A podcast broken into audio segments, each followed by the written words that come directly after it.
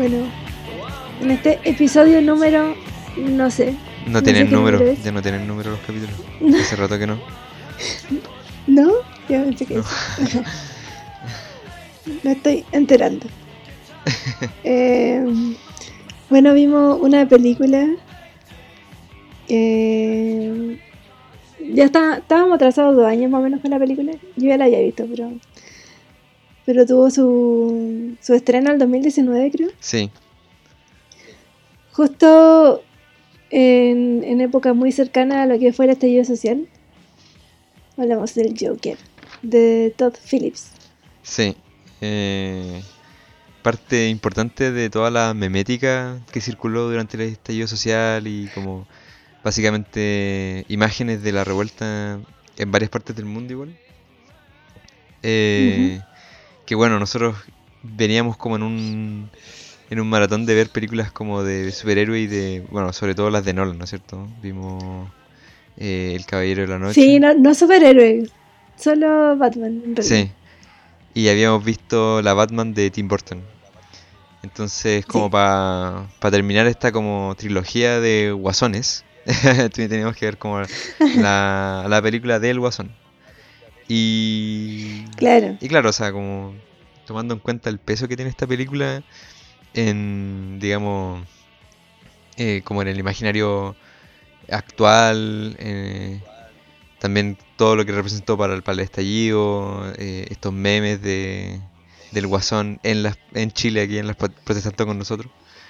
Eh. Y aparte mucho se escribió también sobre el impacto de la película y cómo todo se jokerificó, así, se guasonificó la, la vida porque, claro, hubo una revuelta en una película y ahora que hay revuelta en la vida real, como que tienen que estar conectadas, ¿cierto?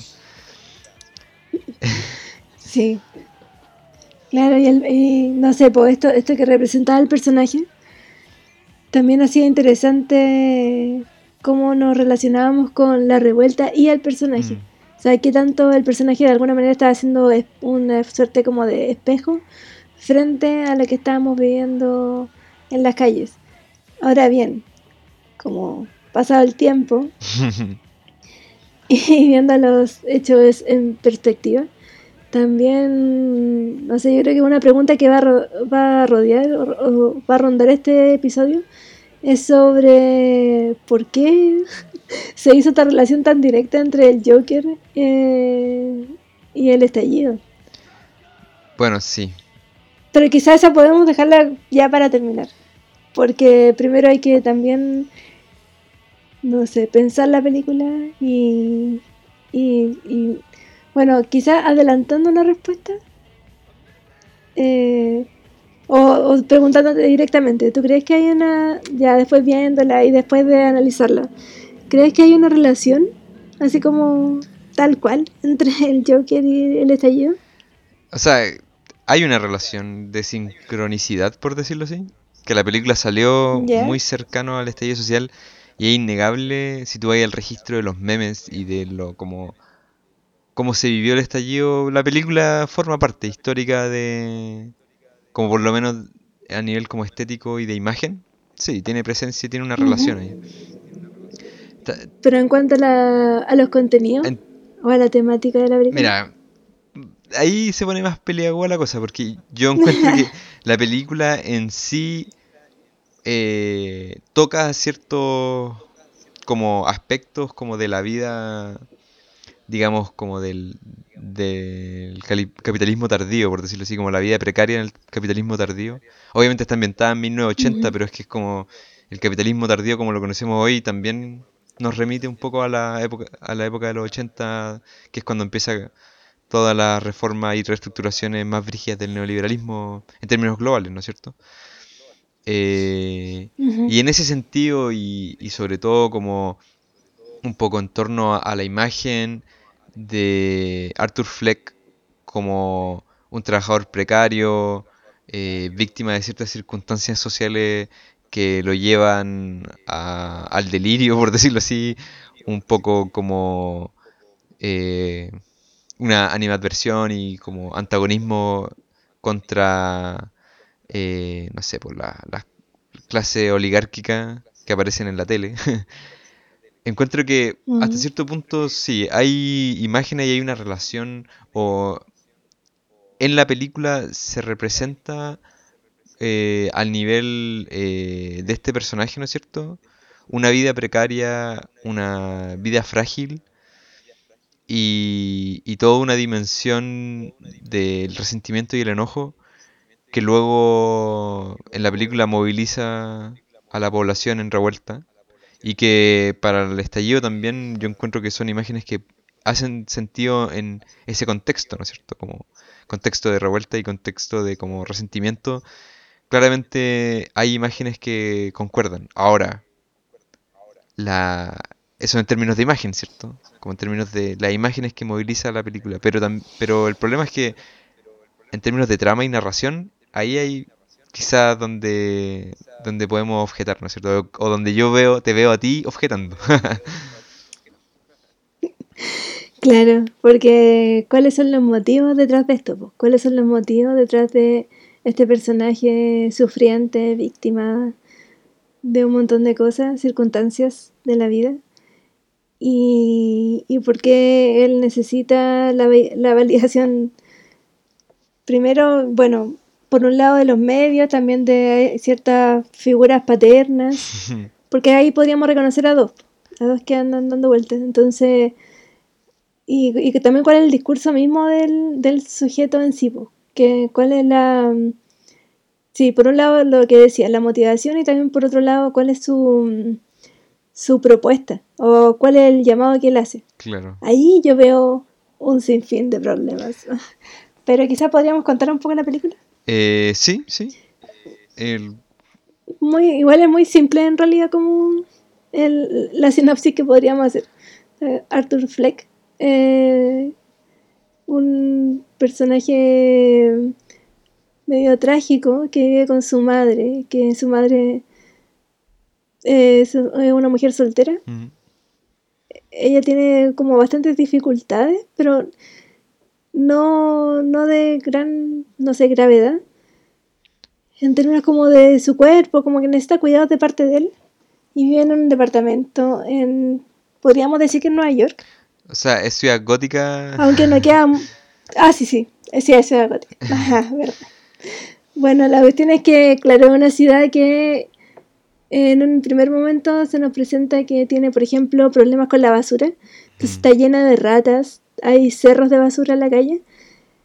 Eh, también hay recortes de los servicios sociales, por lo tanto Arthur Fleck, que está eh, representado por Joaquín Phoenix, Mm. eh, no sé, pues tie- tiene, necesita atención psiquiátrica y esa atención se la provee el Estado. La cosa es que cuando los recortes se hacen mayores, la psiquiatra, que es una mujer negra, le dice que ya no va a poder, no sé, darle su servicio. Por lo tanto, él probablemente también iba a quedar sin medicamentos. Mm. Eh, y así, bueno, van sucediendo un montón de cosas que tienen que ver con este estado de la ciudad y cómo él va viendo, eh, no sé, pues cómo su carrera a la cual él aspira como comediante eh, no funciona, eh, tiene un montón de frustraciones, es una persona como que está llena de, de frustraciones, de, de sueños que no, no, no, no tienen salida Sí. está como atrapado en este, en este contexto. Y además, em, eso es- está como, ya, por un lado está eso, pero por, por otro lado, él como comediante no tiene real talento. Claro. O ahí tiene como una condición que, que le dificulta desarrollarse bien como comediante porque él tiene una especie como de risa nerviosa Mm. que es como un reflejo que le da cuando vive situaciones donde se ve como en problemas. Entonces le da una risa que, que la gente obviamente no entiende porque se ríe solo. Claro. Y es casi que como cuando debería llorar, ríe. Eso es como Claro, tem- temático. Yo quería agregar que sí. eh, este personaje es un trabajador precario, porque claro, quiere ser comediante y cómo persigue esa carrera o cómo empieza a perseguir esa carrera él trabajando de payaso en una como, como una empresa que presta servicios de payaso Y de hecho, una de las primeras escenas, él está trabajando y una bandilla de cabros como que le quita le, le quita como este este cartel que Un cartel. sí, este cartel que está con el cual trabaja se lo roban eh, le pegan lo asaltan así le quitan su plata eh, y claro o sea como que vive en constante como estado como de frustración muchas humillaciones eh, viven a, a la cresta y como que tiene que caminar mucho eh, desde la locomoción a su casa, el edificio donde vive está como, como derroído, así, como decrépito. Mm, Y su única satisfactor, satisfacción al llegar a, a su casa es como ver la tele y ver este programa donde aparece Robert De Niro como Murray, no acuerdo cuál era el apellido, Sí, que es como, claro, acompañada de su mamá. claro, Porque los dos son fanáticos de este programa. Sí, po. Y que Murray es como un comediante que la hizo y tiene este programa tipo... Igual, como que referencia como chilena, no era tanto como Sábado Gigante, porque era como un, un, un, digamos, show de variedades, talk show. sí, talk show. Pero igual eh, probablemente tenía como... apelaba a esta como ser... Era como ritual ver a este loco, por lo menos para Arthur, eh, que que bueno, él soñaba con que este personaje de Robert De Niro fuera su papá, así, como que, como que tiene como una, una alucinación, no sé, como que sueña que, que él está en, en el show como público y Sí, eh, Robert De Niro lo apunta y dice como tú, eh, ven para acá y la weá, y como que lo celebran, ¿cachai? Y dice como, ojalá te- tuviera un hijo como tú y la weá. Entonces como que hay un deseo paternal ahí fuerte en este personaje. Y, y bueno, pero él empieza a tener problemas, lo echan de la pega. eh, su mamá, que lo único que hace es como escribirle cartas a Thomas Wayne, que es este multimillonario que se está tirando eh, a alcalde de la ciudad porque quiere salvarla. Como- Claro, padre de Bruce claro, Wayne, Batman. claro. Entonces, y la mamá como que le manda cartas como pidiéndole, o sea, ayuda, ¿cachai? Y, y como a medida que va como empeorando la condición de, de Arthur, ¿no es cierto? Pierde la pega, pierde sus medicamentos, eh, luego se entera eh, que su mamá, como que las cartas que le envía a Thomas Wayne, es como que ella pidiéndole plata, diciendo que Arthur es el hijo ilegítimo de Thomas Wayne con ella. Claro, hay un momento en que él abre la... Porque él está encargado de ir a dejar estas cartas al, al correo Mm, o al buzón. Pero de pronto, a pito de nada, él abre la carta. Ese juego es muy raro. sí, como que... Abre la carta y lee, lee lo que la mamá escribió.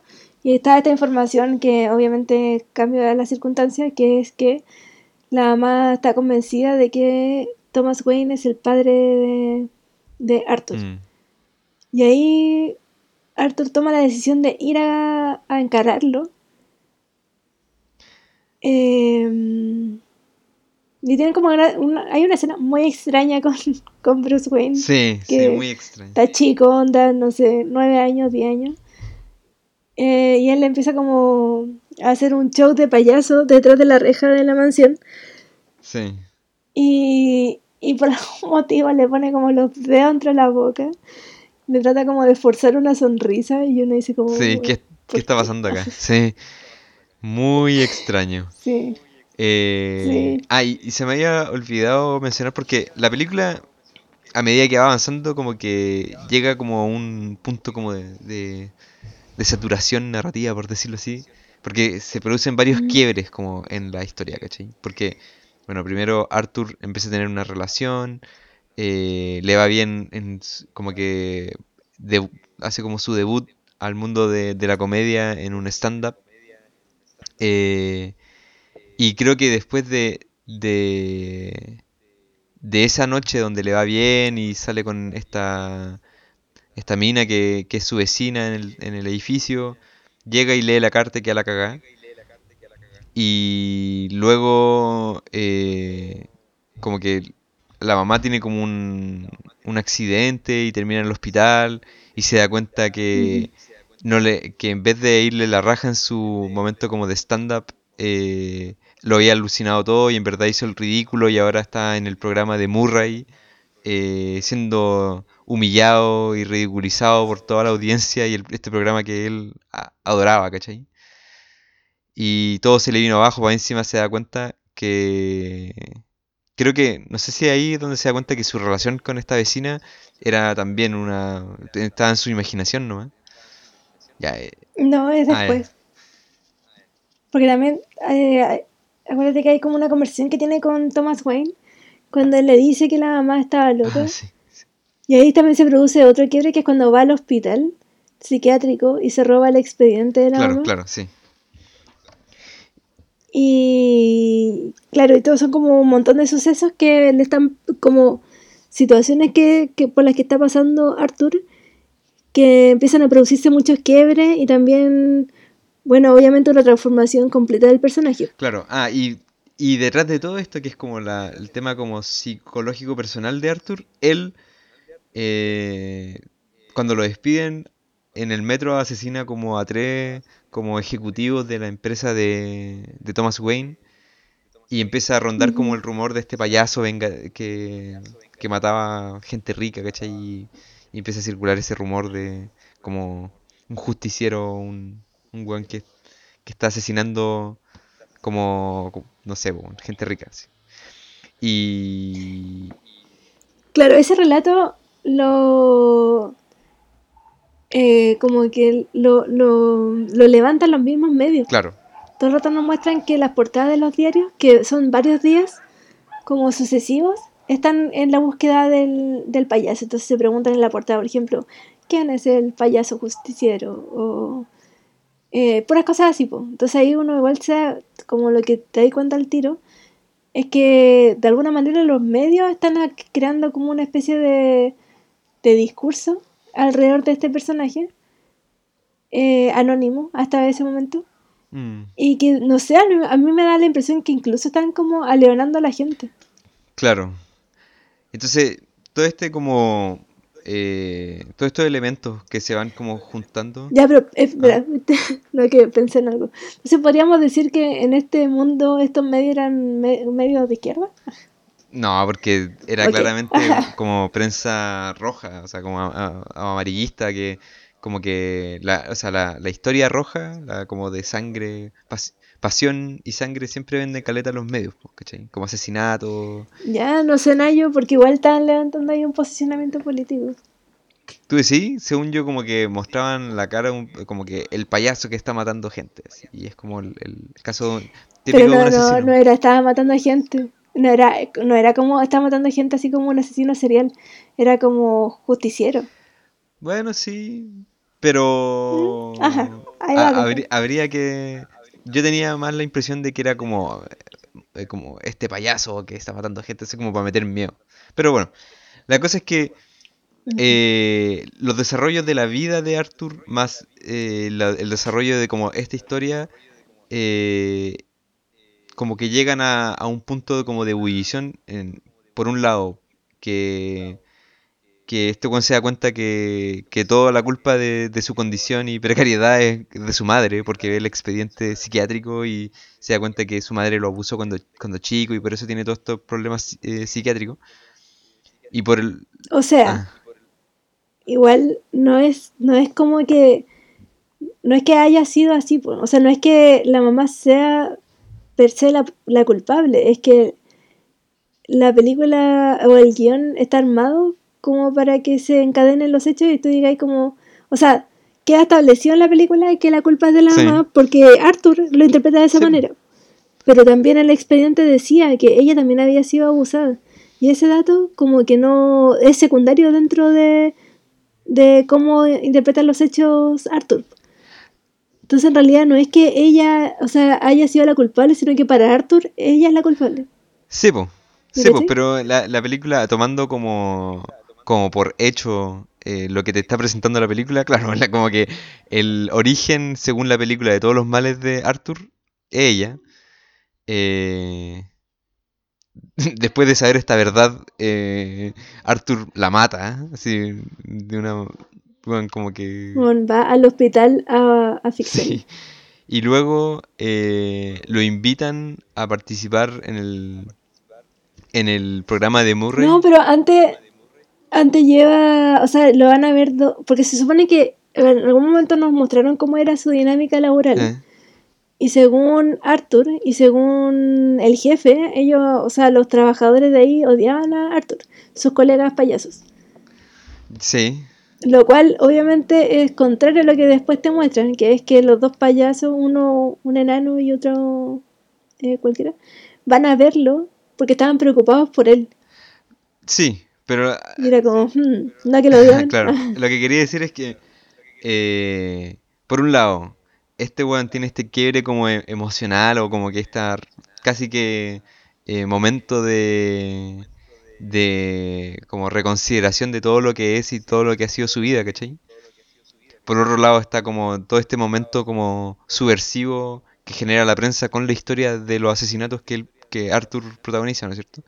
Y también está est- el hecho de como su carrera como comediante que, eh, bueno, Murray lo había ridiculizado en la tele y eh, para como, como a la gente le gustó tanto el ridículo que hizo eh, con estos videos en su stand-up, como que lo invitaron al show de Murray. Entonces, todo esto se junta para que, eh, para que Arthur decida como ya, voy a, voy a ir a, que, a, a este show de Murray sabiendo que es para ridiculizarme, me voy a vestir del Joker y luego me voy a suicidar.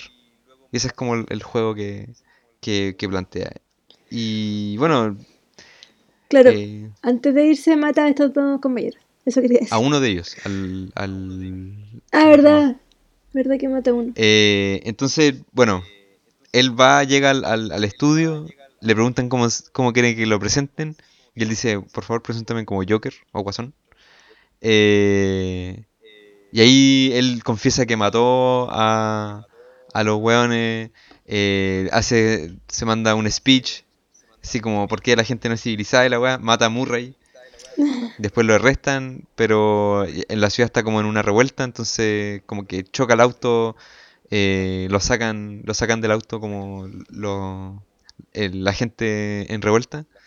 Y después te muestran una escena cuando matan a Thomas Wayne y Martha Wayne y dejan a pobre Bruce ahí botado. Y ahí termina la película. Claro. Y bueno, en- siento yo que, que, que esta película da caleta de qué hablar por, por, bueno, porque mucha gente la vio en el contexto del estallido social y es como un poco eh, esta cosa de como que ver una revuelta en el cine o ver como esta obra sobre una revuelta y luego ver la revuelta dándose como cerca tuyo, como que al tiro uno genera como vínculos y em- lee la película desde el prisma de la revuelta. Entonces tiene... Mm. eh, pero como, como nosotros estamos narrando, como en- encontramos que lo que dice la narración de la película, tampoco, o por lo menos eh, eh, como lo hemos charlado, no vemos un potencial muy revolucionario en lo que te cuentas, ni cagando. Cero. Cero revolucionario. Eh, Pero vamos por parte. Por ejemplo, ¿cómo están representadas las mujeres en la película? uf, Por un lado está la pésima madre mala madre. de Arthur. Sí. Y eso hace que, claro, al tiro, eh, no sé, funémosla. Pero también te presenta que es como una mujer que se supone tiene problemas, tiene eh, alguna situación psiquiátrica que no, como que no, no recuerdo si la, la describían bien. Al mismo tiempo, ella había sido abusada y, y trabajaba para Thomas Wayne. La cosa es que a ella la dejan adoptar un niño, que es Arthur. Mm. Ahí uno dice como, ya, ¿en qué mundo dejarían adoptar a un niño o una mujer soltera? Pero fila. La cuestión es que em, esta cuestión que es como que le pasan al niño y que ella no tenga la ninguna herramienta para criarlo. eh, es, es como, bueno, ahí hay como una sociedad que está fallando. La cuestión es que eh, por, por una serie de parejas que tiene ella, hay algunas que abusan de ella y abusan del niño. Y eso salió como en portadas de diarios también. Mm, Porque en este expediente estaban esos recortes. La cuestión es que eso hace que Arthur eh, tome la decisión de ya cortar toda relación con ella y matarla. claro. Como que la ve como absolutamente responsable de la situación de él, la actual. Ya, eso por un lado. También está la vecina. Sí. Y a la vecina también de alguna manera, bueno, la persigue. Tiene como una relación hiper incel con ella. Sí. O sea, tienen como una conversación no verbal en un ascensor y ya como que alucina que ella lo va a ver en un stand-up y le va súper bien y terminan juntos. De hecho, como que creo que la, la noche en que mata a los tres sacos de wea, eh, llega a su casa y se siente tan bien consigo mismo que como que sale, abre la puerta de la loca y, y le da un beso y agarran y terminan como en la cama y toda la wea. Claro, pero nada de eso pasó. No. La cuestión es que también eh, hay una parte donde él entra al departamento de ella. Y ahí cuando nos damos cuenta que todavía ha sido como alucinación, porque ella dice como, bueno, ¿qué estáis haciendo acá? Le pregunta como tu nombre es Arthur, ¿cierto? Sí, po, y también otra, situación que ocurre con otra mujer que está, bueno, con la psiquiatra. A la psiquiatra también, ella es la culpable de que él no tenga medicamentos. Ella es la culpable que, como ella es la, la profesional negligente, ¿cachai?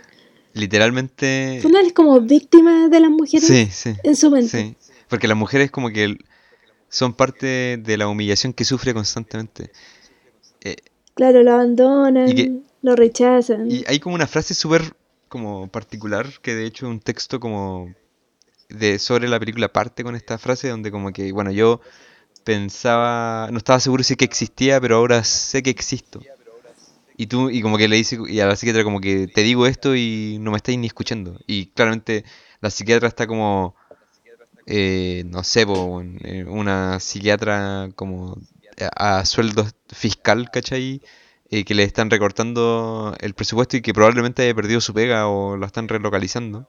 Entonces como que está como Sí, todo súper precario, ¿cachai? No, la oficina de ella está tapizada, es súper oscura, está tapizada en archivadores, parece como una bodega. Eh, no es nada como esta idea del psiquiatra, no sé, eh, súper exitoso, con una oficina bacán. Claro. No hay un No, lo contrario, lo contrario eso. Sí, lo contrario. Y, y así es como la relación de Arthur con las mujeres, po. Lo cual me parece como altamente problemático por la también la misma idea de por qué se desencadenan los hechos. Mm, Y dentro de la película se desencadenan porque estas mujeres lo rechazan. En primer lugar es la mamá, que es como el lugar principal. Pero las demás también colaboran en que él empiece como a caer en esta locura eh, donde ya no hay vuelta atrás. mm. Entonces, esa es lo que yo me pregunto, ¿por qué vamos a aceptar Ah. tan fácilmente una película que te presenta eso?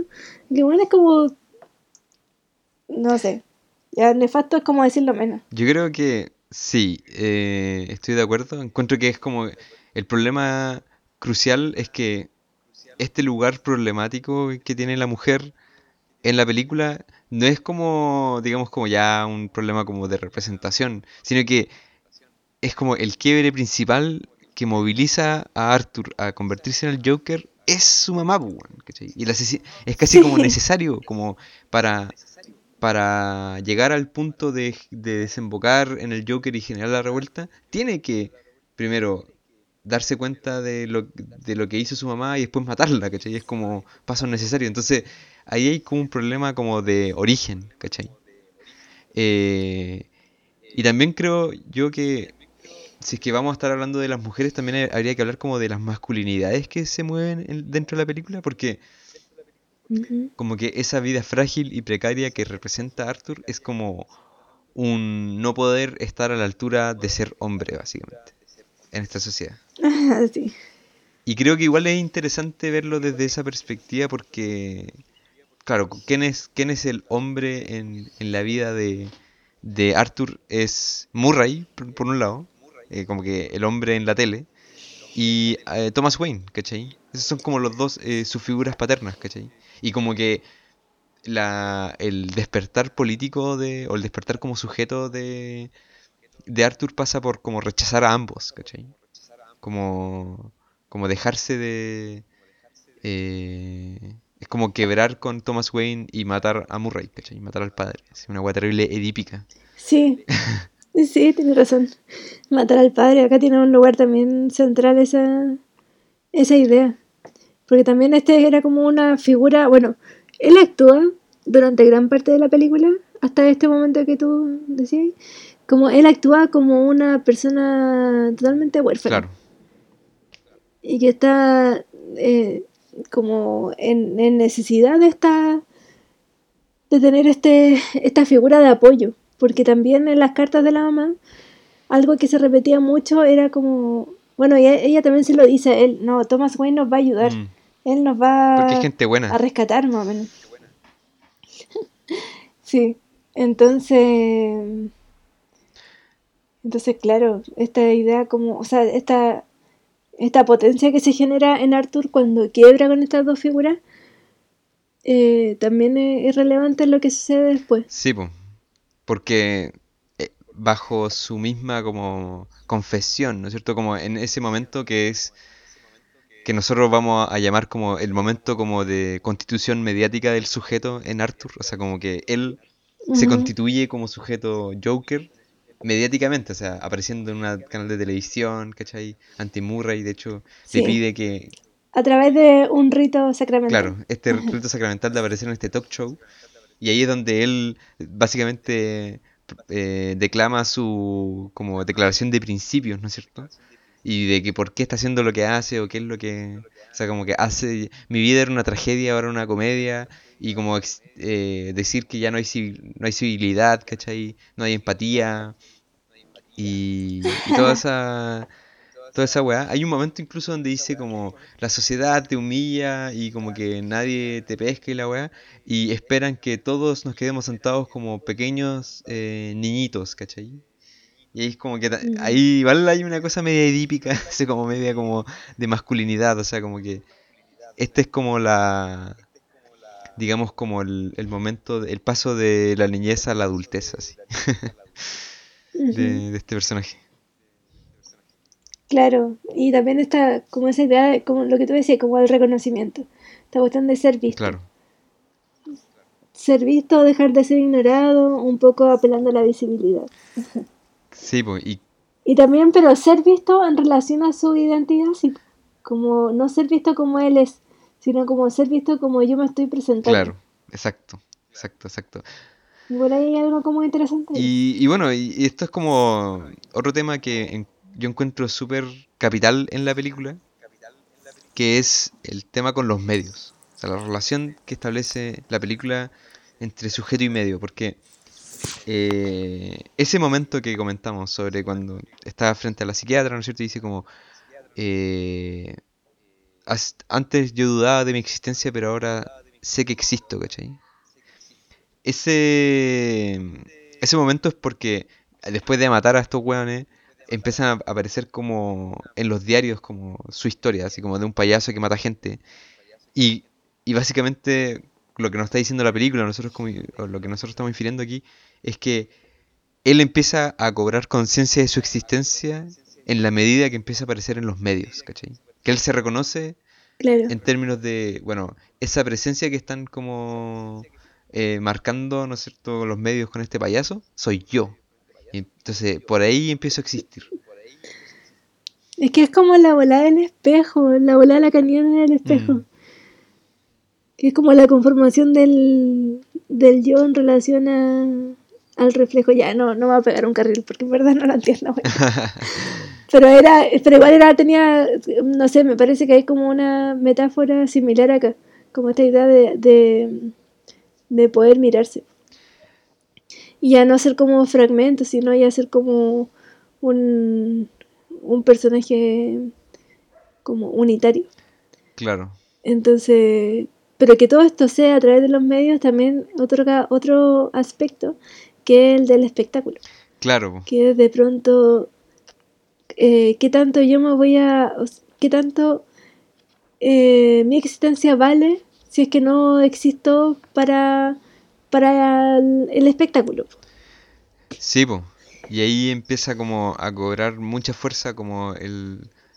Yo diría que el, el rasgo como conservador de, de la película, porque aquí es como que el, este sujeto se constituye espectacularmente como sujeto, o sea, como en términos mediáticos, así como que él toma conciencia de lo que es, en tanto aparece frente a las cámaras, se manda ese speech y mata a Robert De Niro, ¿cachai? Y luego es el, es el Joker. Y el problema es que, bueno, siguiendo como a The Board, ¿no es cierto? Como que el espectáculo es como medio tautológico, solamente engendra espectáculo. Eh, y va haciendo como esta mistificación y, y básicamente se el espectáculo es como es como esta weá que, va como deshumanizando a través de la imagen a la gente entonces de hecho cuando mata a su mamá y, y, se, y ya como que llega a elegir ser Joker es como que mata a su pasado básicamente así como que ya y también ya había quebrado de alguna manera con Thomas Wayne, entonces ya no le queda nada. Claro, sí. Y... Igual es interesante. No, dale, dale, dale. No, en la misma película como la televisión tiene un, un lugar siempre importante en varias escenas, al menos las escenas que comparte con su mamá eh, y otras escenas también en el trabajo, también cuando está en el hospital y ve la televisión. Mm la televisión está súper presente. Sí, pues. Y bueno, toda esta fantasía con aparecer creo que también obedece un poco a eso. Como este lugar que está como... está presente, pero a la vez es lejano. No sé, ahí se produce como una especie como de aparecer, pero dentro de... siendo como un espectro o algo así. Como, como la imagen espectral en el fondo lo que presenta la televisión. Claro. Por lo tanto, también un espacio seguro y controlado. Sí, pues. Y para alguien que, ha sido como humillado en la vida real tantas veces, algo que se anhela, me imagino, es como la seguridad. Claro, o sea, como que esa seguridad que otorga este show de, de Robert De Niro, ¿no es cierto? Como que todo es familiar, todo ya es familiar, todo ya está controlado, todo está como dentro de lo de la casilla de lo aceptable, ¿no es cierto? Eh, y ese también, ese aparecer y dejar de ser, o sea, como que esta como constitución como mediática del sujeto en The Joker es brígido porque, bueno, siguiendo un poco a The Board, en el espectáculo solo se le permite aparecer en la medida que no es, ¿cachai? O sea, este Exacto. Sí, porque en el fondo él se está transformando en un personaje, él está adquiriendo una identidad y entonces él se, se está transformando en representación. Claro porque él anteriormente ya había aparecido en televisión, pero apareció eh, como desde la cruda realidad de lo que él realmente es, pues un que tiene estos, estos reflejos de risa, que no sabe contar chistes, como un claro. Pero él no quiere aparecer desde, lo, desde Arthur Fleck, él quiere aparecer desde, desde el, el personaje que se puede crear. Sí, pues, desde el Joker. Y, y aquí, de nuevo, es como eh, esto no tendría. Yo, yo creo que hasta, hasta acá, en términos políticos, es terrible como, como normal, ¿no es cierto? Como que él o él como se constituye como, como sujeto y rompe con la figura paterna y esto como hasta bien está en cierta medida bien pero luego viene como la parte como de la revuelta y aquí es donde se pone como súper peleagúa la cosa porque la revuelta y, el malestar social aparecen en la película como primero mediada por, o sea, sobre todo desde los medios, ¿cachai? Como que, claro, eh, la, la, la sociedad y la ciudad entera está como en decadencia, ¿cachai? Pero es gracias a esta historia de este asesino que empieza a circular por los medios, ¿cachai? Que empieza a tomar eh, fuerza, como el malestar empieza a tener como presencia, digamos, como en términos de movilización empieza a surgir como un movimiento de payasos en contra de Thomas Wayne porque, porque eran como ejecutivos de su empresa los que habían muerto. Y luego eh, después de que mata a, a Robert De Niro, ya la, la, la revuelta está como constituida, o sea, como ya está full. De hecho, para llegar al estudio, él pasa por, no sé, pues, como por un por el metro que está lleno de hueones que están que van a ir a protestar, pues, que van a hacer la revuelta.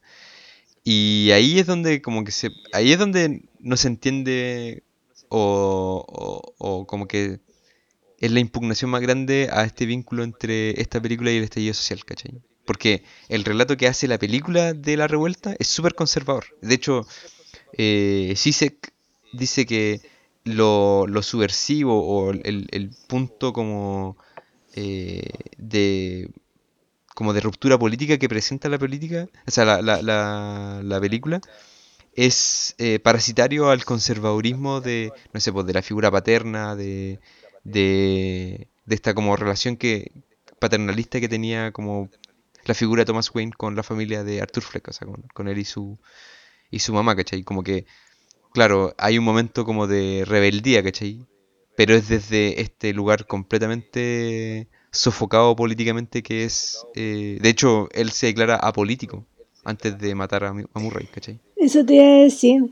Sí, el discurso es, eh, yo creo que es lo que nos deja claro que podría haber sido que todo, es- eh, podría haber sido todo como muy azaroso. Mm, Que de pronto las personas necesitaban un, un acto subversivo, eh, mediatizado, para que también hu- hubiera como esta sensación de, de ya caos. Eh, aún así le faltan elementos, obviamente. Pero cuando se tira ese discurso tan familiarista, tan, no sé, orden, llamando al orden social, apelando a la civilización, muy, no sé, civilización y barbarie más o menos. Entonces como que no se entiende por qué este weón, que lo único que está pidiendo es como empatía, ser reconocido, que haya más civilización. Y todo eso, ¿por qué lo que genera es eh, caos en las calles? claro. ¿Y por qué él a, a la vez se contenta con eso? Porque la sensación de Arthur, al menos cuando ya sale del estudio, eh, cuando lo llevan preso, o sea, va, a esta- eh, va en esta, como en este auto policial. Es como de mucha felicidad en su rostro frente a todo lo que estaba pasando. Y era como, ya, pero Arthur, ¿no civilización? güey? Es que, claro, es que, como que su discurso es como ya estoy chato de, de seguir como el guion social, de esperar que los ricos nos salven, ellos no se preocupan de nosotros, y eso es como lo, ese es como el gran despertar político. Y luego de ahí como que el weón no tiene... Pero igual él nunca habla de un nosotros. Ah, No es como que los ricos no nos reconozcan, no es que los ricos no nos reconozcan, los ricos no nos ayuden. Es como, a mí no me están ayudando, a mí no me están reconociendo. claro, sí. Eh, Porque él también lo que habíamos dicho en algún momento era que la nula conciencia de clase que hay en la película. Nula. Sobre todo, por ejemplo, en cómo él va estableciendo relaciones con, bueno, con sus pares, entre medio con la psiquiatra, entre medio, bueno, con, con todo O sea, el mundo, pues con todo el mundo el bueno es como un, antes un de, déspota culiao. antes de su gran despertar político, mata a su compañero. Sí. O sea, weón, como que literal es como contra la solidaridad de clase. Y claro, tú, tú puedes decir, pero este compañero igual le jugó chueco, algo, algo así, ¿cachai? Pero como que la película igual te, te da a entender de que este weón, así como en términos, y esto es una weá hiper individual, pues, weón, ¿cachai? Como que es, es Mm. porque este personaje en particular eh, tiene una relación cercana con Thomas Wayne. Tiene, tiene esta relación eh, con, o le gusta mucho este programa de Robert De Niro. Tiene esta historia psiquiátrica, ¿cachai? Y son todos estos elementos lo que los pone como al centro de una revuelta eh, que, como, no sé, histórica de, de Ciudad Gótica, por decirlo así, ¿cachai? Entonces, es brigio como, no sé, un elemento muy particular del estallido social es que no había líderes y claro, uno podía atribuirle como el comienzo del estallido a, lo que pasó, no sé, por la, las protestas de secundario en el, en el metro, y el, el cierre del metro, la quema del metro, pero luego a, nivel nacional no, uno podía hablar del estallido como si estuviera pasando en un lugar y que podría como hacer atribuirle a una persona. Pero aquí sí, pues. La película te plantea esa weá, ¿cachai? Entonces, toda esta como imagen revolucionaria que se le dio a esta película es como súper extraña, siendo que eh, lo, parte de una premisa o la- el, eh, digamos como los presupuestos ideológicos de la película son súper conservadores, son familiaristas, paternalistas, son como, como que la figura de la mujer, primero la, la- la- la figura de la mujer es súper importante también, el feminismo es súper importante para el mismo estallido, Aquí es como una, la mala mujer, la mala madre que, que tenía una familia rota y que maltrató a su hijo, que gatilla toda esta weá. Entonces como que hay ahí una contradicción en, en términos de, de lo que te está narrando la, peli- la película y luego cómo fue incorporado a la revuelta, pues, ¿cachai? Y ahí es como que Sí. creo yo que la gente, o como que lo que más se rescató es más la imagen que la historia que se contó, creo yo.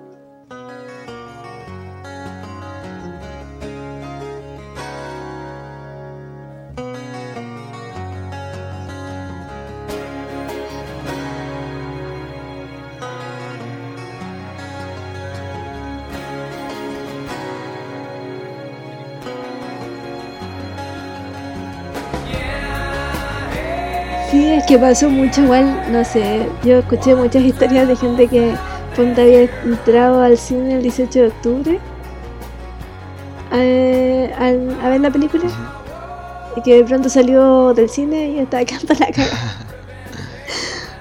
Anda en el país. Entonces, claro, es una, es una experiencia de alguna manera como sensible que sí, una experiencia sensible que conecta lo que estáis viendo en la pantalla Mm. lo conecta como en relación a eso, en relación a, a que de pronto también vemos poca, no sé, pocos estallidos sociales representados en el cine, Claro.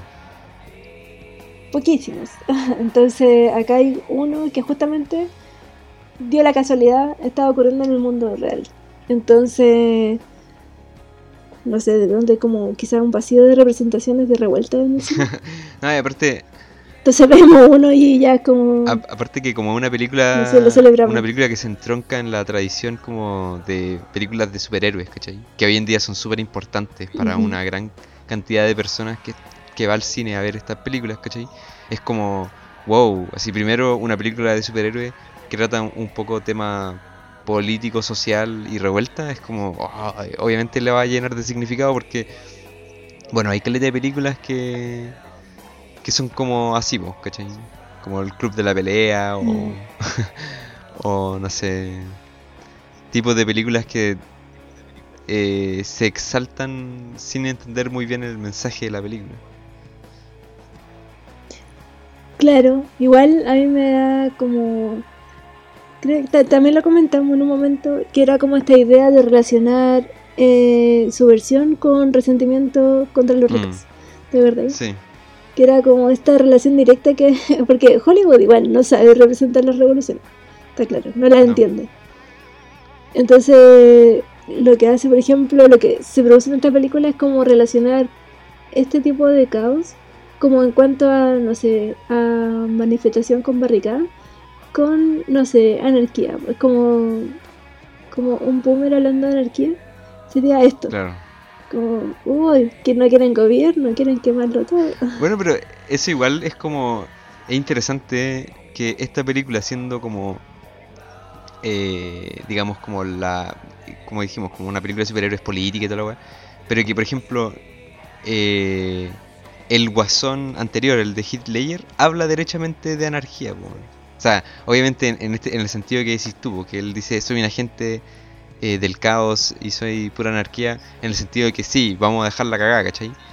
Eh, pero por lo menos eh, ese Joker yo creo que es, es mucho más como conscientemente político que este otro, que el weón dice, soy apolítico, no me importa nada, esto es por una cosa que me, me, pare- me pasó a mí, por una cosa muy puntual, Mm. de una experiencia que yo he vivido, como que eh, hago todo esto. Ahora, igual es interesante esa perspectiva porque también valida un poco, val- no un poco, valida caleta la experiencia, que es algo que, Mm. que también eh, hace sentido para relacionarlo un poco con el estallido, que uno de los, de los reclamos más grandes es que era que la experiencia de, un, de diferentes como eh, sujetos, de diferentes como diferencias dentro de las clases populares, veían que había política y Estado, pero que no se preocupaba de nada de su experiencia, no los recogía, la ignoraba, de hecho las menospreciaba. Y aquí estaba como esta película que reivindicaba este lugar de como, bueno, esta es la experiencia que a mí me tocó vivir y soy así por tal cosa. Y hago esto porque me sucede directamente, pues, ¿cachai? Claro, o sea, hubiera sido bacán que, por ejemplo, Arthur Fleck hubiera hecho la relación, que es una relación que todos vemos en su historia, que tiene que ver con el contexto social. Claro. Pero el weón no, el weón se centra en la mamá. Y es ahí donde ve la gente como problemático en su vida. Pero ojalá alguno hubiera, o sea, una película mejor hecha. Hubiera tomado esa historia y la hubiera relacionado directamente con, no sé, lo que estaba pasando con el tema de la basura. Mm. O los recortes de los servicios sociales. Y desde ahí hubiera como reclamado algo. Porque de todas maneras el estallido social, a mi parecer, eh, generaba una, una experiencia colectiva, mm. no era individual. Sí porque eh, empatizar, o no sé si empatizar en la, palabra, pero eh, podía generar una correlación muy directa con lo que estaba pasando en el metro eh, o con lo que había pasado anteriormente, porque era como, no sé, te acordé cuando estaba este gallo que, decía que, bueno, que la gente iba a hacer como vida social al consultorio mm. y que por eso llegaba tan temprano, una cuestión así o que estaba subiendo todo y, decían como, bueno, pero eh, bajaron de precio las flores, como compran flores. O... Como que todas esas cosas, independiente que no te estuvieran apelando a ti directamente, ahí al tiro una relación eh, como de comprensión colectiva del, de lo grave de del asunto. Claro. Pero en, en el Joker no hay eso.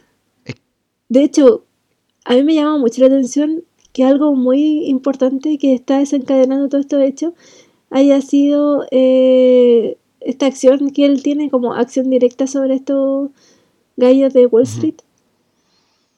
Eh, pero él los mata en el como saliendo del metro. Y ahí tú decís como, entonces no eran buenos tan cuicos. si estaban en el metro como él.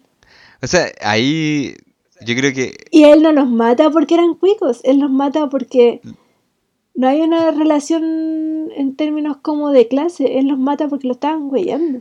Sí, pues. Es que, es que ahí yo creo que, bueno, es uno de los puntos más flacos de la película, creo yo. Como por, eh, por todo lo... Todo es flaco. Ah, no. hay, hay partes que son que están bien, hechas. Sí, tampoco vamos a... Tampoco una mala película, ¿cachai? Eh, pero ese punto es terrible flaco porque. Porque, primero ya, este problema, como tú lo decís, como, ¿por qué hacen esto bueno acá? Igual es medio incel porque está molestando a una mujer y él, como que protege a la mujer. Los mata por accidente. Y como que cuando los mata, como que empieza a, claro, como a disfrutarlo y mata al otro. Pero es una weá terriblemente casual. Y es una típica del cine. Cuando en Hollywood cuando esta weá que sucede que un como sujeto extraordinario eh, genera como un, seguimiento, ¿cachai? Gente lo empieza a seguir, pero no por su propia voluntad, ¿cachai? Como accidental, ¿cachai? Oye, mucha gente me empieza a seguir y yo como que no puedo evitarlo, casi. Es como, esto no fue premeditado, yo no quise convocar una revuelta, pero sucedió nomás, pues, ¿qué le íbamos a hacer?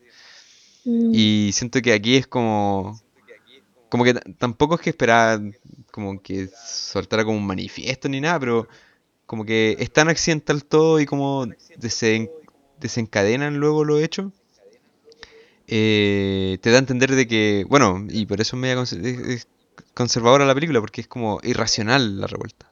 O sea, está quedando la zorra en la, en la ciudad, eh, pero lo que alimenta lo que alimenta la revuelta es como resentimiento, envidia y no sé, pues Thomas Wayne, que era como el loco que se está como como ofreciendo para salvar a la ciudad, lo terminan asesinando, pues, ¿cachai?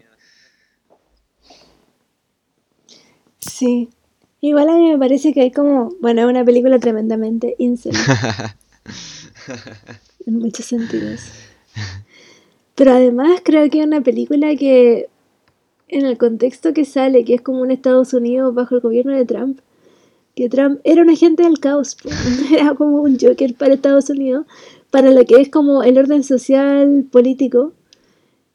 Eh, por lo tanto, yo siento, mi forma de leerla en base a eso es que igual está apelando a que eh, necesitaban urgentemente como recomponer el Estado. Mm. Y, y, deshacerse de este agente un poco caótico que era Trump, mm. Por lo tanto, esta película está llamando a eso, así como cuando Arthur Fleck dice como, necesitamos civilización. o necesitamos que dejen de humillarnos, o de, claro, que, que, que se termine la humillación, Trump era como que uno de sus más como chistosa y nefasta era que el bueno era re bueno para hacer bullying. Mm. A las mujeres, a las personas con, no sé, con situaciones particulares físicas, como que lo hizo un montón de veces. Y, y Arthur Fleck un poco está haciendo ese llamado, ¿cachai? Entonces yo siento que es una película que está respondiendo a esa situación, a la situación gobierno Trump. Sí, Sí, yo creo que. Por, ende, por ende, la weá es tan conservadora, en un sentido de, recomposición del Estado, ¿cachai? Bueno, sí, porque hay una, hay una idealización tremenda de las instituciones. O sea, ese momento donde como que eh, te presentan la historia de la mamá, por ejemplo. Y está como en el psiquiátrico. Y es como, no, pero sí, el, diagnóstico del psiquiátrico, el psiquiátrico está bien. Todo está como, como que en ningún momento se cuestiona como eh, qué era lo que estaba pasando ahí en el, en el asilo de Arkham. Porque, bueno, no sé, pues, psiquiatría de los años 50 en Estados Unidos, No sé, pues, ahí como hay cosas turbias están pasando ahí, pues, Pero no, la película toma como, esto es un diagnóstico eh, verídico, esto, eh, estos problemas de, la, de esta mujer que adoptó a mm. este niño, como, para mí encima es como todo porque no es que ella haya tenido a Arthur, sino que como lo adopta, lo trae a este mundo de decadencia y lo, y lo trauma, ¿cachai? Y también están como mm. la institución televisiva que si bien el buen termina matando a Robert De Niro, como que también es como que la aquí la, la revolución se televisa, pues, ¿cachai? Que la revolución se gatilla por este asesinato que produce en vivo eh, el Joker contra Robert De Niro, pues, ¿cachai? Y eso como por lo menos en términos de imagen, gatilla la revuelta posterior. Pero la, misma película, o sea, en el mundo de la película está súper validado el rol de, de Robert De Niro como presentador. O sea, no lo, porque hubiera sido como interesante si hubieran como intencionado mm, más, incluso como de forma caricaturesca, que el guan era como un guan que hacía, por ejemplo, bullying, por ejemplo. Mm. O que era no sé, como un estilo como, como lo es Don Francisco. Hay caleta de registro de, del buen riéndose de los pobres. Sí, O aprovechándose como, no sé, de manosear modelos, como una cosa súper rancia. Pero este bueno nunca lo muestran de esa manera. De hecho, era súper como amable con Arthur Fleck antes de salir a, a escena. Y en ese momento, cuando este weón está, no sé, se mandó muchas cagadas cuando estaba arriba ya en el, en el plato. Cuando le da un beso a la vieja, que más encima, obvio que sin su consentimiento. ya, ¿para qué, para qué seguir? ¿Para qué seguir con ese tema? Eh, como que como estaba dejando la cagada y el presentador era, era súper como respetuoso, nunca fue como ya echen a este weón, ¿cachai? Entonces también no, no, no va como lo que te quiere decir la película es que este weón está siendo víctima de este viejo de alguna manera. Mm pero no te lo está mostrando. Claro, o sea, como que el... Al final el problema es como que hoy la sociedad ha dejado de lado esta, a esta persona y bueno, las instituciones como la televisión o como el, el, psiquiátrico, ¿no es cierto? Es que no tienen como... Porque hay como corrupción o como que no, no hay fondos para hacer esto, pues, no hay fondos, ¿cachai? Y... Pero no, es súper nebuloso en verdad lo que lo que está mal, pues, ¿Qué es lo que no está funcionando acá, cachai? como que las cosas no funcionan nomás. No funcionan. Claro. eh, este weón está todo cagado, ¿cachai? Y la, y la sociedad es súper cruel con gente así. Pero, Mm. eh, pero claro, o sea, más allá de una política como de la crueldad, la película no sale, po. Y yo creo que hasta cierto punto eso era suficiente, creo yo, también. O sea, como que tampoco le vamos a pedir un- una película así como de, de crítica política a Hollywood, menos de una película de superhéroes, ¿cachai? Entonces fue como suficiente para que la gente eh, pudiera como ver en esta película ciertas como, como impugnaciones a la, a la sociedad actual, ¿cachai? Como que la... Como que no sé si la película interpela a la sociedad, como que no, no iría tan, tan lejos, pero sí te presenta como imágenes como de, de, de la precariedad, weón. Y eso para, por ejemplo, en Chile, que es como que, no, pues, el, el- en términos de gobierno y de la ideología como de, de, de derecha y el positivismo chileno, que es como no, todo está, todo está bien, pues Chile está tirando para arriba, la economía, ¿cachai? Como vamos para adelante.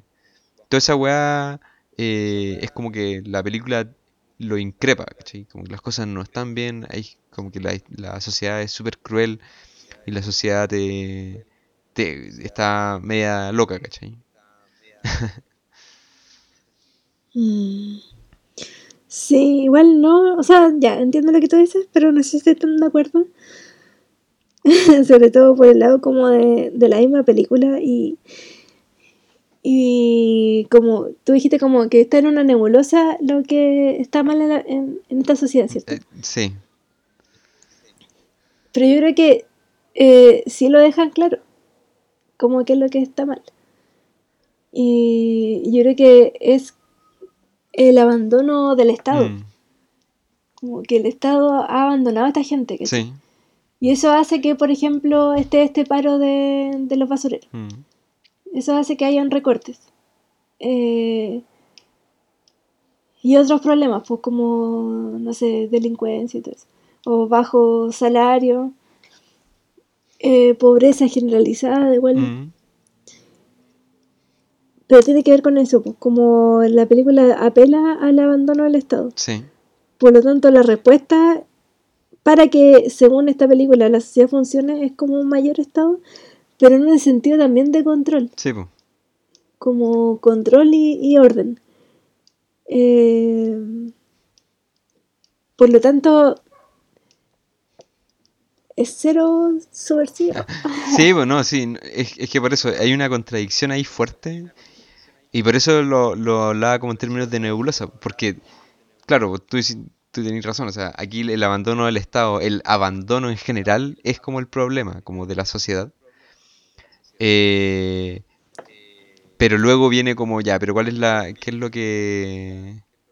O sea, aquí te están te está diciendo ya, hay abandono, entonces el, el Joker, eh, después de lamentarse del abandono de sus papis, eh, y de, en, vez de como seguir su vida como tragedia, ahora va a ser una comedia. Por ende, hace lo que quiere, pues, ¿cachai? Hace lo que le en- encuentra chistoso, porque la comedia es subjetiva, Murray, y puede como que gatilla todo este como, como revuelta.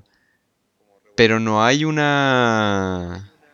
No hay una conciencia como real de lo que está mal eh, en, en Joker. Bueno, es simplemente como abandono, es simplemente falta de civilidad, falta de empatía, pero esas cosas no son como... como ni siquiera no son términos ni materiales, ¿cachai? No son no- como que él no, no alega por la condición, el abandono de los psiquiátricos o en la cosa de la basura o en la precariedad laboral, ¿cachai? Sino que él habla en términos de cómo, cómo lo tratan en la calle, cómo lo ven en la calle, ¿cachai? Sí. Entonces, entonces claro, po, ahí hay una incongruencia donde aquí te están mostrando que a nivel súper concreto y material las cosas no andan bien, pero el discurso que emerge de, de esa realidad tiene que ver mucho más con conceptos abstractos como es eh, la empatía, la civilidad y eh, el abandono, pues, ¿cachai? Claro, y también me acordé de algo, que en esta, esta primera escena donde nos muestran este esta condición que tiene Arthur con, este reflejo, que tiene esta risa como nerviosa que describíamos hace un rato. Esa escena eh, la muestran Arthur, como siempre, él, porque es súper bueno, quería ser como chistoso con un niño. Mm. Sí. Con un niño negro y quien lo trata mal es la mamá del niño, ¿no te acordáis? Dios. Pata. Claro, y ahí es cuando te demuestran que, ah, que a Arthur lo tratan mal y no sé qué. Pero ¿quién fue? Fue una mujer negra. Esta película tiene un problema con las mujeres y con las negras. Es que, claro, porque la, la mujer como fuente de la humillación, yo creo que eso es lo, lo principal que tiene esta película, como, como que la, las mujeres en esta película están ahí como para humillar a, a este personaje, su mamá, la vecina, esta señora, la psiquiatra. Eh, y como que él básicamente está como en una volada muy, muy de él, ¿cachai? Como que... No sé, él quiere, él, quiere ser, eh, él quiere realizarse de alguna manera, y para eso rompe con todas estas ilusiones que son las mujeres. Igual es curioso en términos raciales la película, porque si lo pensáis, ya tenemos como a todas estas mujeres que rodean a, van por X circunstancias rodeando a la vida de Arthur y que todas son negras y que y, todas como que no, no responden a o, o, de alguna manera lo, interpelan pero el centro de todo esto está la mamá pues y la mujer la, la mamá es hiper blanca hiper blanca, hiper rubia. Y ella es como, no sé, pues se podría generar incluso como una especie de pirámide. No sé. ¿Tú, querías establecer como el, nivel de, de, incelidad y racismo que tiene la película para cancelarla. Eso es lo que estás diciendo. Yo estoy bien, estoy siendo súper. estoy, diciendo la que estoy los Datos, los datos de la película. Eh, bueno, y encuentro que sí, esta película tiene una perspectiva incel, pero y, sobre todo por cómo trata como la masculinidad, todo lo que veníamos hablando, un poco como la relación que se establece también con las figuras paternas es media extraña. Pero también eh, encuentro que es como una consecución lógica de, de la historia de, lo, de, las películas de superhéroes. O sea, habíamos comentado el, el Caballero de la Noche que esa película es como pre-incel, o sea, como que... Eh... Es súper sí, pero como que eh, es una película previa a la existencia de los incels, es como, como en, términos de su presencia online. Y, y ahí igual hay, hay como ciertas diferencias, hay como una, una relación también con las mujeres bien extraña, hay como una mujer, hay dos mujeres en esa película y también mueren. Eh, y claro, como la figura como del hombre ahí, como, como eh, estas películas que son como, por lo menos la de Caballero de la Noche es como un comentario sobre la masculinidad. Eh, y, que, y que en ese sentido como el, el guasón en El Caballero de la Noche, ya que es como un, un, un guan sin historia, sin memoria, completamente delirante y, y anárquico, como que, quiere como que hace como arte de la destrucción, como mucho más en términos como e, es, mucho más expresivo en ese sentido. Y aquí tenéis en, en Arthur Fleck tenéis como un guasón víctima, como cargado, como determinado por su historia y por su memoria, terminado por las humillaciones que ha, que ha pasado y las figuras de autoridad a la cual se revela. Como que el guasón de Nolan es como caos puro, ¿no? Él llega nomás, ¿cachai? En cambio aquí el guasón de, de Joaquín Phoenix es muy, está como súper determinado por las autoridades y los sistemas contra los cuales se está revelando. Es muy distinta la relación. Sí, Arthur Fleck es súper torpe, En muchos sentidos es súper torpe.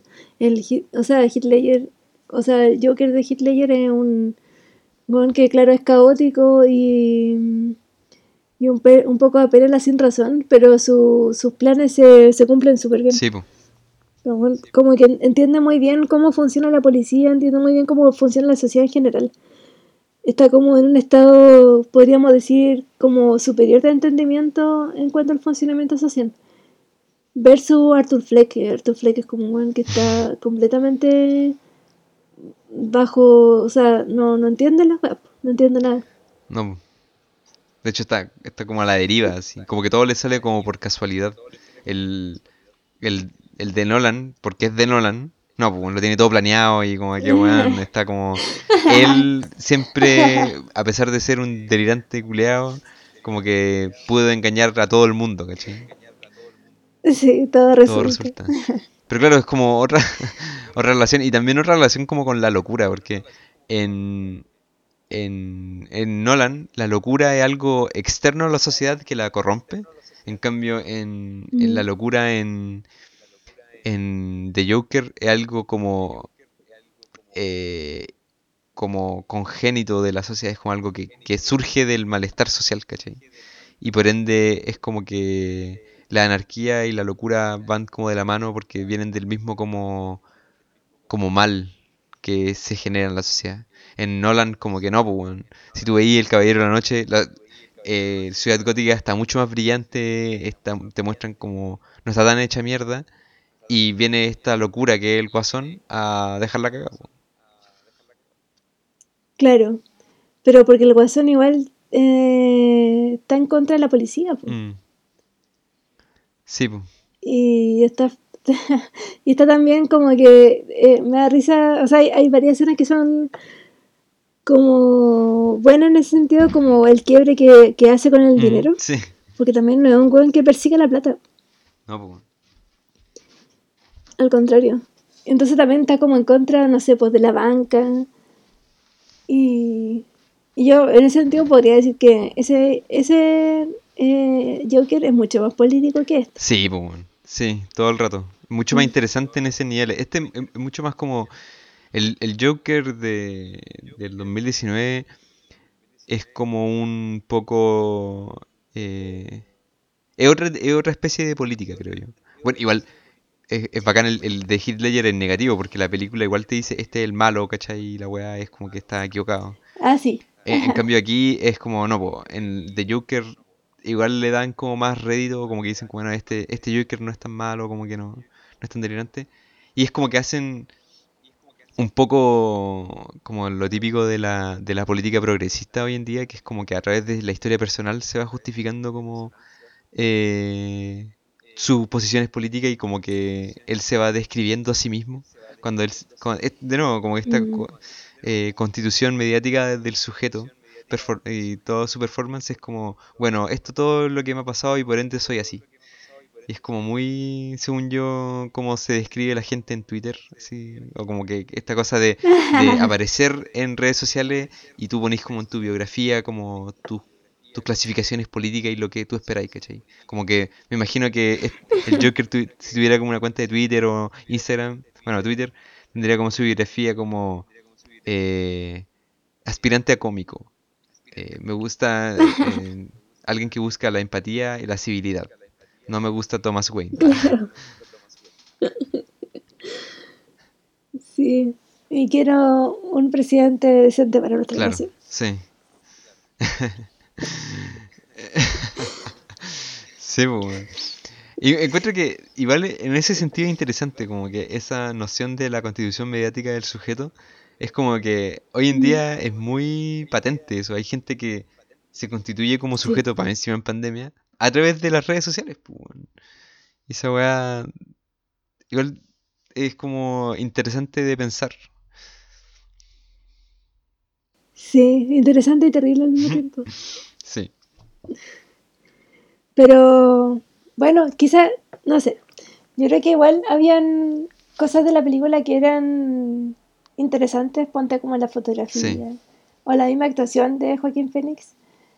Pero yo creo que no sé si está justificado eh, esta relación. eh, Creo que está un poco forzado como esta idea de que él era el que propició una revolución. Esta weá como que abandonemos ese buque porque no era así. Sí.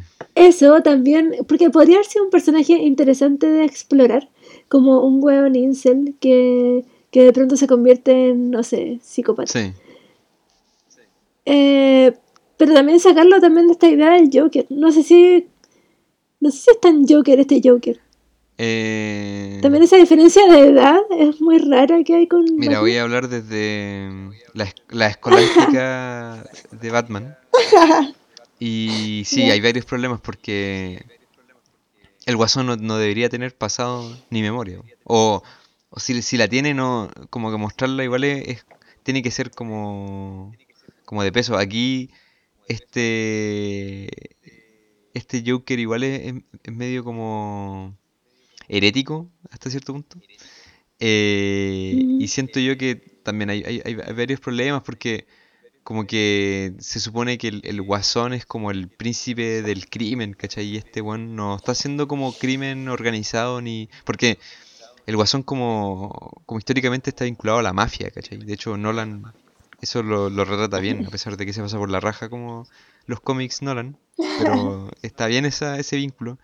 Y, y tiene mucho que ver como con la comedia, que en esta película como que este Guasón no, no tiene mucho, o sea, es aspirante comediante, pero que fracasa en el da da, pena. da mucha pena y luego como que, bueno, igual retratan esa weá de que como que el Guasón como que no da risa, pero es violento, entonces eso es lo que da risa de él.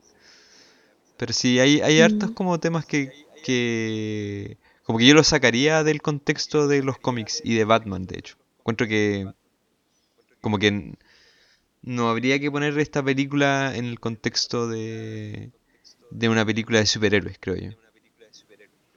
Mm. Sí, sí. Ojalá no se hubiera llamado Joker. Eh, pero no tendría como, porque igual eh, la película depende de ese peso para, para decir lo que dice po, y para tener el efecto que tiene. Entonces por eso em, es contradictoria Mm. esa, esa weá, ¿cachai? Como que eh, tendría el mismo efecto esta película de- no, sien- no siendo llamada Joker y no incorporando esos elementos de, de los cómics. Probable- No, sí te entiendo. Como si no hubiera estado como bajo la idea de la marca, claro, probablemente hubiera sido una película como X de un weón penoso que le va mal en la vida. Y fin. claro, po. Porque eso es lo que es, po. Eso es lo que te muestra. Solo que está como este halo del Joker y en el fondo querés ver caos y de pronto no te va a mostrar caos, pero tu mente va a rellenar ese caos con la imaginación, no O, sé. o- o te genera como interés, así como que ya, o sea, no estoy viendo caos, pero sé que en algún momento va a haber caos porque el guasón. Y, y, y como que te dejáis llevar porque estáis esperando como ese momento de, de, con- de cuando llega a ser el Joker. Y, y por lo mismo como que Mm. cuando esa escena, ese, ese último pedazo de la película, como que se te ha- siento yo como que hace olvidar las partes problemáticas que vienen an- anterior, como eh, la revelación de su madre, o esa vez cuando va a visitar a la casa de los Wayne y hace esa cosa con, se encuentra con Bruce y con Alfred, y tiene esa discusión media rara, esa weá cuando enfrenta a Thomas Wayne en el baño, es como que todas esas partes, no sé si entran en el imaginario colectivo que, que se proyectó durante el estallido, por ejemplo, que se volvió como meme, ¿cachai? Esas son, no son escenas importantes en la película, Mm. básicamente. Sí, igual lo otro que me llama que le la atención es como Hollywood vacía de contenido la violencia. Porque sabemos que en la historia los actos de acción directa violentos, no sé, hacer atentados, poner bomba y todo eso, tenían un peso político, discursivo detrás, Sí, pues. eh, que cualquier, no sé, cualquier político actual se lo querría. Es como ese, ese espesor en su, ac- en su acto. Y esta weá es como filo, quememos, porque sí. Claro. Eh, de hecho, en el estallido también hubo, hubo, hubo harto de, de, de violencia en cuanto a, no sé, la infraestructura social, pero eso estaba totalmente, iba totalmente de la mano de lo que estaba pasando en términos como de, eh, de una respuesta hacia un montón de weas, pues. Entonces, no es lo mismo, pues. No, y aparte, Lo que te está mostrando en la película claro, o sea, es como una wea vacía cagar. sí, pues, es que por eso es como esta violencia casual que deviene como revuelta. O sea, como que la revuelta no tiene. No hay razones de la revuelta. O sea, a lo más como que te, te presentan como el concepto de malestar, ¿cachai? Y que la gente, y por alguna razón no explicada, la gente toma la imagen del guasón, o sea, como del payaso durante la película, que, te presen- que presentan los medios, como así como signo de la revuelta, ¿cachai? Que es como, ¿por qué Ujú. habría de ser, eh, por qué, por qué, por qué asesinatos anónimos gatillan una revuelta? Es la, es la pregunta, ¿cachai? Porque no sé, po, pienso en los terroristas, los terroristas rusos, ¿cachai? Esos, los populistas rusos, que mataban ministros y mataron a un zar. Pienso en los locos que mataron al archiduque Francisco Fernando. Pienso en, no sé, po, cuando mataron a Aldo Moro.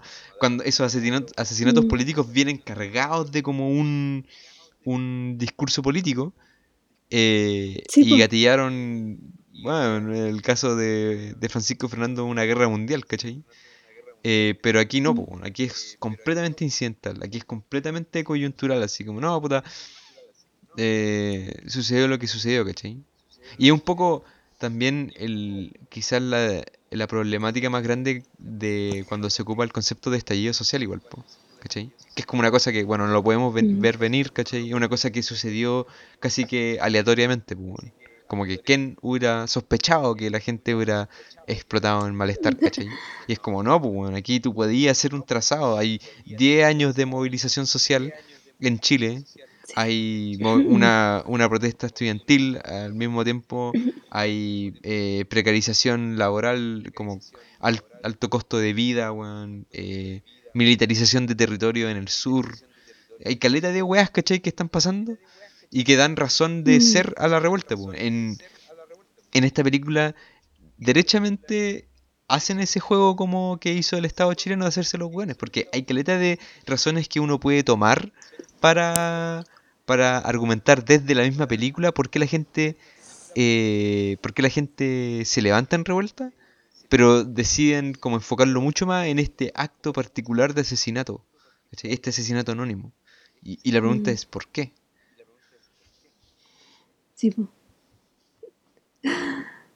Preguntas que no tendrán respuesta. Pero bueno, yo, yendo en contra de lo que dice Olimpia en todo caso, encuentro que esta película no es tan mala como que... Bueno, es malo.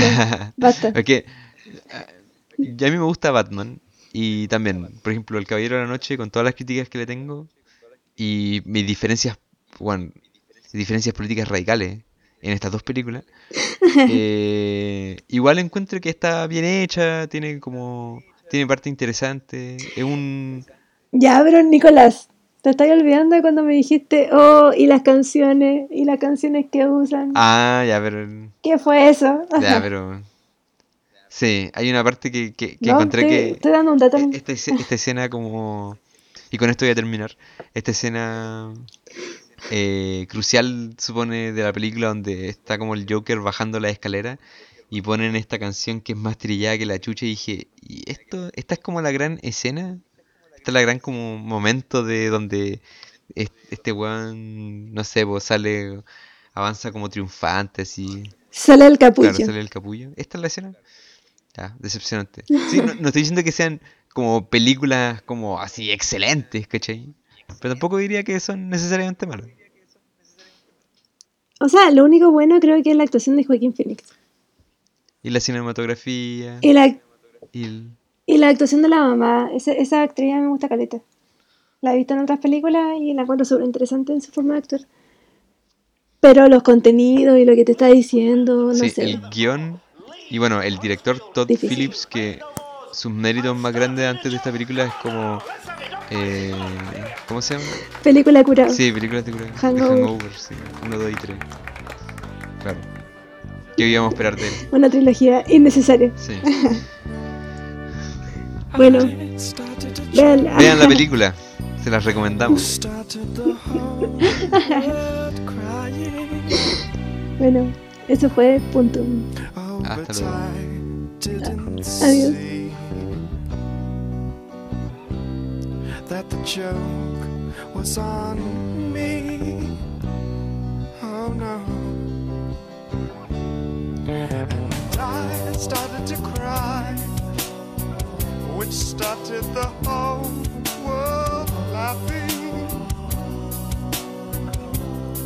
Oh, if I'd only see that the joke was on me. Oh.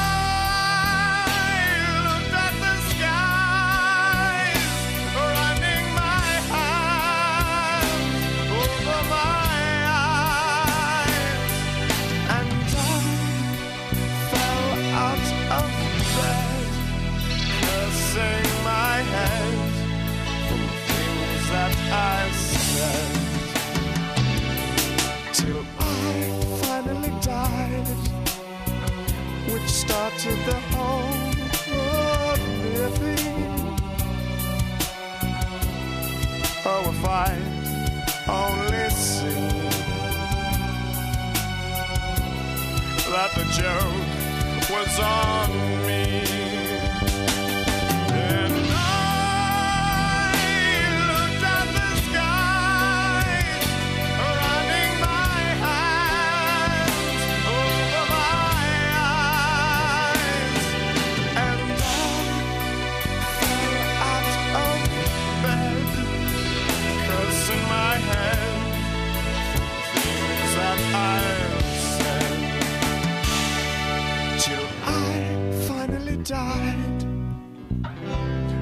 Started the whole world living. Oh, if I'd only seen that the joke was on me, that the joke was on me.